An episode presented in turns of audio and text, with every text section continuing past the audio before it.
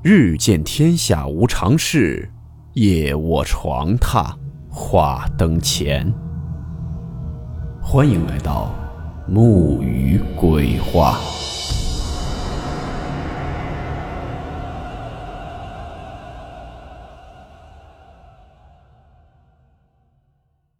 大家好，我是木鱼。今天这个故事是出自风烛残年老局长的一位叫做斗墨的网友投稿分享的。故事名称：员工通道。在今天的故事开始前呢，沐浴先给大家通知一件事情：新书上架了，一本长篇的恐怖惊悚类小说《魂童》。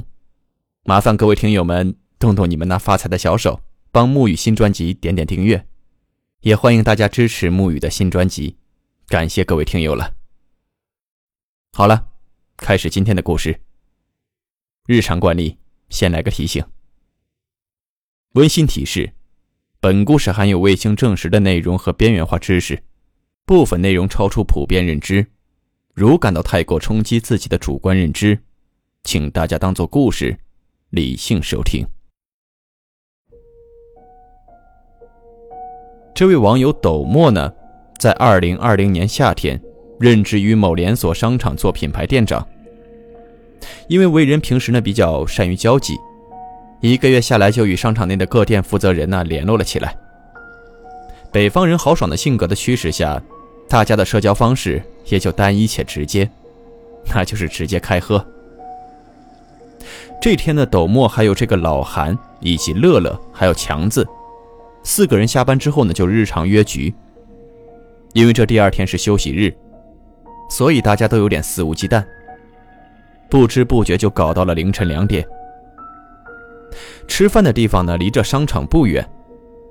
当时这斗墨突然就想到，下周有一个会议很重要，而这个会议的资料他还没有整理好，就在店里的电脑里。于是呢，他就让这三个人先回去，自己打算从商场侧边的这员工通道返回店里去取电脑。可奇怪的是，平时上下班都要走无数次的通道，今天突然有种陌生感，就像从来没走过一样。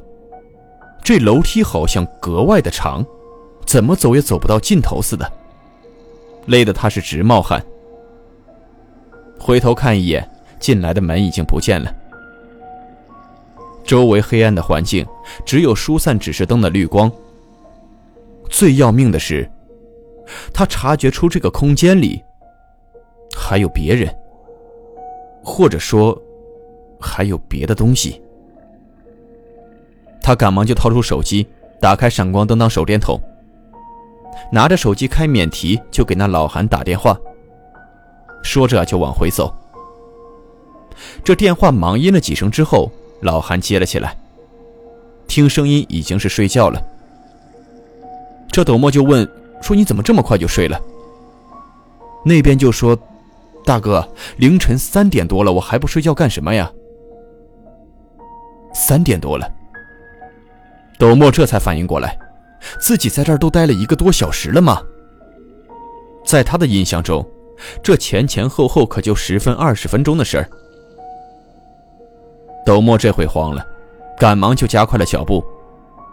本来呢没有多少电的这手机，他这又开闪光灯又是开免提打电话的，这么一会儿折腾，关机了。屏幕一黑，整个楼道迅速的又陷入到一片黑暗之中。这斗墨呢就想起以前看过的一些文章和听过的一些故事，说遇见这种事儿，咱就贴墙溜边走，马着墙走，准能走出去。于是啊，他就把这后背靠到了楼梯的一侧，顺着这楼梯快速的往下走。就在他以为这样可以顺利过关的时候，脚下一软，像是踩到了什么东西。紧接着，一只冰凉的手瞬间捂住了他的嘴巴。这漆黑的环境中，被一束强光给照亮了。这光源背后，看那身形是一个保安。站在离他们很远的地方，而就在这个时候，耳边有人说话，说：“哥们儿，你踩我脚了，别出声。这保安是那种东西，别让他发现了。”接着，保安就这么走了。他问那人说：“哥们儿，你有手机没啊？为什么不拿手机照路呢？咱俩一起出去多好啊！”而那个人一直不说话。隔了好一阵子，突然说：“你过来，咱俩呀，手拉着手，一起走。”虽然当时斗墨看不见，但是他觉得那人当时的情绪挺亢奋的。好在这楼道不宽，他一个箭步就能跳到对面去，靠着对面的墙就往下跑。那人再说什么也不理会了。可是还是没能走到这门口。他就已经筋疲力尽，坐在了地上。好在这个时候，老韩的声音响起了，这应该是刚才自己那通电话，人家不放心回来找自己了。喊他的名字，他这拼尽全力喊了一声，说在这儿呢。打这之后，这几个损友天天挂嘴边，还说什么见过把鞋喝丢的，没见过把自己喝丢的。还有人说，说这值班的刘大爷真要是那种东西。人家用打手电筒找你啊！这事儿呢，慢慢就传成了一个乐子了。大家在一块就聊一聊，总要说这事儿。只有这个乐乐，每次在大家开玩笑的时候，他都欲言又止。大家散了呢，他又想留一会儿，像是在找一个机会，要跟董墨说点事儿。但是呢，又没有合适的时间。就这样。直到有一次，这机会来了。这乐乐呢，就跟斗墨说：“我跟你说一声，也别太往心里去，事儿都过去了。”夜班的这个保安刘大爷，他是我们家老街坊，看着我长大的。他有一个和我年龄相仿的儿子，不学无术，还作奸犯科，小偷小摸那是平常事儿。一次犯事了，回家收拾东西准备跑，就被这刘大爷拿手电筒在家里是好一顿教训。打着打着，他就翻窗户跑出来了。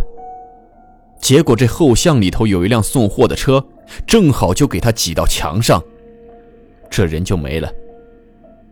说你遇见那贴墙的，可能就是他儿子。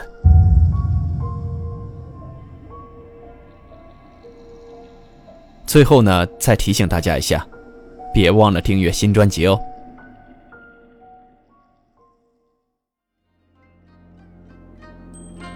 好了，我们今天的故事到此结束，祝你好梦，我们明晚见。